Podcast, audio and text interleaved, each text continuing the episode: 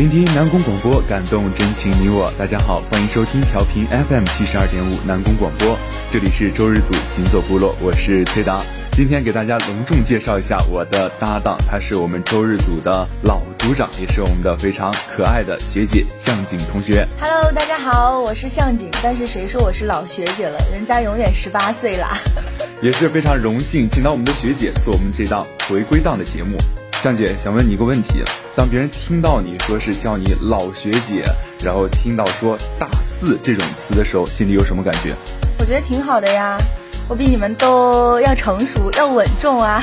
好吧，有些人就感觉一说到毕业，总感觉是以为毕业遥遥无期，但是转眼间就要各奔东西，难免会有一些伤感。你有这样的好心态，真的是非常棒。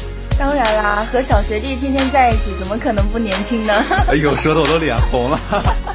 那今天呢，也是继续我们这种非常欢快的话题，今天也是给大家介绍了一个非常好玩的景点。它也是我们奔跑吧兄弟的第一站杭州。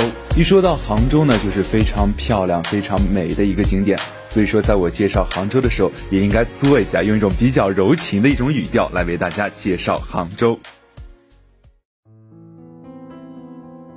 江南忆，最忆的是江南，一半山水，一半城，人间天堂悠然生。杭州最佳的旅游季节呢，就是春季和秋季。春季春暖花开，苏堤和白堤上花团锦簇，游人众多；秋季秋高气爽，满陇的桂花十里飘香。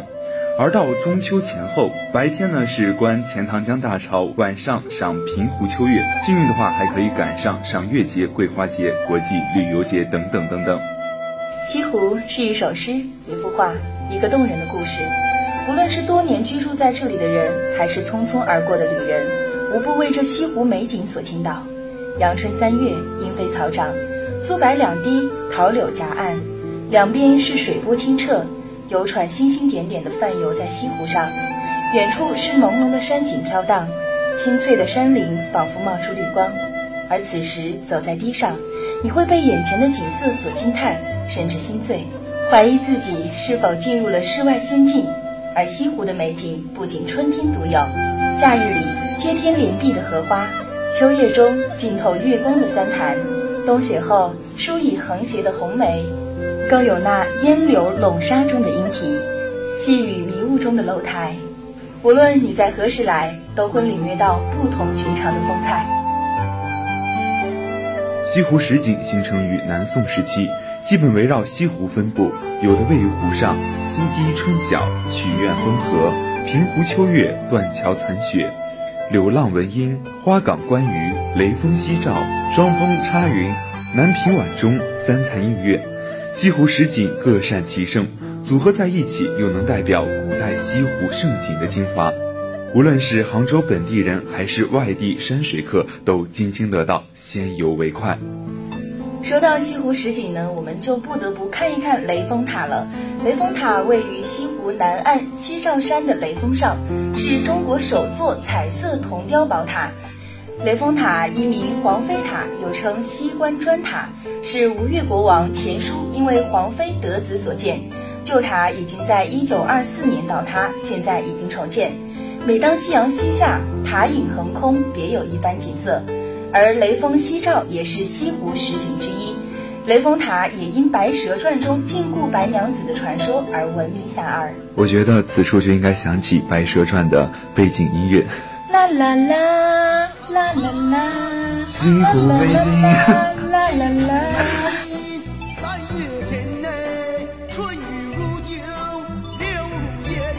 好的，不闹了，那我们继续介绍雷峰塔。雷峰塔呢，现在属于四 A 级旅游景区。雷峰夕照景区以南屏山的支脉西照山为主体，与净慈寺遥望相对。雷峰塔新塔选在原塔址重建，并覆盖整个遗址，是遗址文物保护罩与塔结合一体的风景名胜建筑。它远借西湖，临借古刹，晚借夕阳，朝借钟声。水光声色俱全，绝妙无比。在二零零二年十月二十五号，千年圣迹雷峰塔重建竣工落成。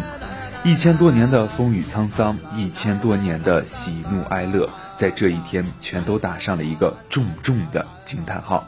接下来，让我们的目光转移到西溪国家湿地公园。西溪国家湿地公园位于杭州市区西部，距离西湖不到五公里，是罕见的城中次生湿地。这里生态资源丰富，自然景观质朴，文化积淀深厚，曾与西湖、西陵并称杭州三溪，是目前国内第一个也是唯一的集城市湿地、农耕湿地、文化湿地于一体的国家湿地公园。水是西溪的灵魂。院内约百分之七十的面积为河港、湖漾、沼泽等水域，正所谓一曲溪流一曲烟，整个园区六条河流纵横交汇，其中分布着众多的港岔和鱼鳞状的鱼塘，形成了西溪独特的湿地景致。西溪国家湿地公园为了加强生态的保护，在湿地内设置了费家塘、霞龙滩、朝天牧样三大生态保护区和生态恢复区。入口处设置了湿地科普展览馆，园区内有三个生物修复池和一块湿地生态观赏区。对湿地这种自然景观喜欢的同学，如果来了杭州游玩的话，一定不要错过。那喜欢鸟类的同学可算是有福了，西溪还是鸟的天堂，园内设有多处观鸟亭，给游客呈现了群鸟欢飞的壮丽景观。接下来就让我们为大家介绍一下在杭州的民俗活动。首先要介绍的就是桂花节。桂花是杭州市的市花，目前杭州与咸宁、苏州、桂林、合肥已经成为我国五大桂花产区。杭州人在每年金秋赏桂的时节都要举办西湖桂花节，满龙桂雨是桂花节的主要场景。这里沿途栽种了七千多株桂花，郁郁葱葱。在咱们南阳理工校园，到了金秋时节，道路两旁也是飘溢着桂花的香味，充盈整个校园，心情似乎也是变好了。那在桂花节期间呢，这里的两百余项五颜六色的遮阳棚整整齐齐地摆在道路两侧，游人在棚内树旁赏桂品茶、打牌下棋，自娱自乐，雅俗共赏。西湖桂花节将桂文化和茶文化结合在一起，开幕式则以大型综合文艺表演和龙井理茶表演拉开序幕。西湖桂花节的举办时间为期一个月，同学们想要去观看的话，可是要等到来年的九十月份了。那第二个要介绍的民俗活动就是钱塘江观潮节。钱塘江涌潮为世界一大自然奇观。它以天体引力和地球自转的离心作用，加上杭州湾喇叭口的特殊地形所造成的特大涌潮。历史上观赏钱塘江潮，早在汉魏六朝时就已经蔚然成风，直到唐朝宋朝时，此风更盛。呃，相传在农历八月十八是潮神的生日，故潮风最高。南朝朝廷曾经规定这一天在钱塘江上教阅水师，以后相沿成习，八月十八逐渐成为了观潮节。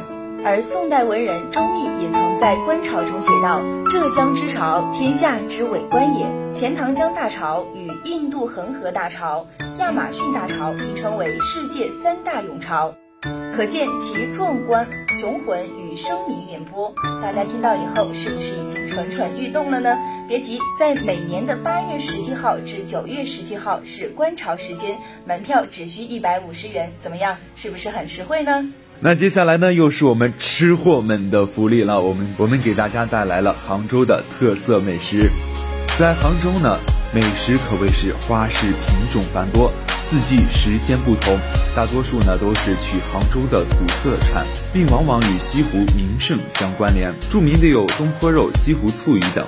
说到这个东坡肉呢，它就是杭州的名菜了，是用猪肉炖制而成，一般呢是一块约两寸方正形的猪肉，一半为肥肉，一半为瘦肉，入口肥而不腻，带有酒香，十分的美味。东坡肉相传为北宋诗人苏东坡所创制。传闻啊，苏东坡在徐州、黄州、杭州三个地方都做过东坡肉。在任徐州知州时，带领百姓抗洪筑堤保城，百姓呢纷纷杀猪宰羊上府慰劳。东坡推辞不掉，收下后呢，亲自叫家人烧制红烧肉回赠予老百姓。大家吃后呢，都觉得这肉肥而不腻，酥香味美，一致称它为回赠肉。品尝过东坡肉回赠肉之后，我们给大家带来的是西湖醋鱼。西湖醋鱼也是杭州名菜中的看家菜，又称叔嫂传真，传说是古时嫂嫂给小叔烧过一碗加糖加醋的鱼而来的。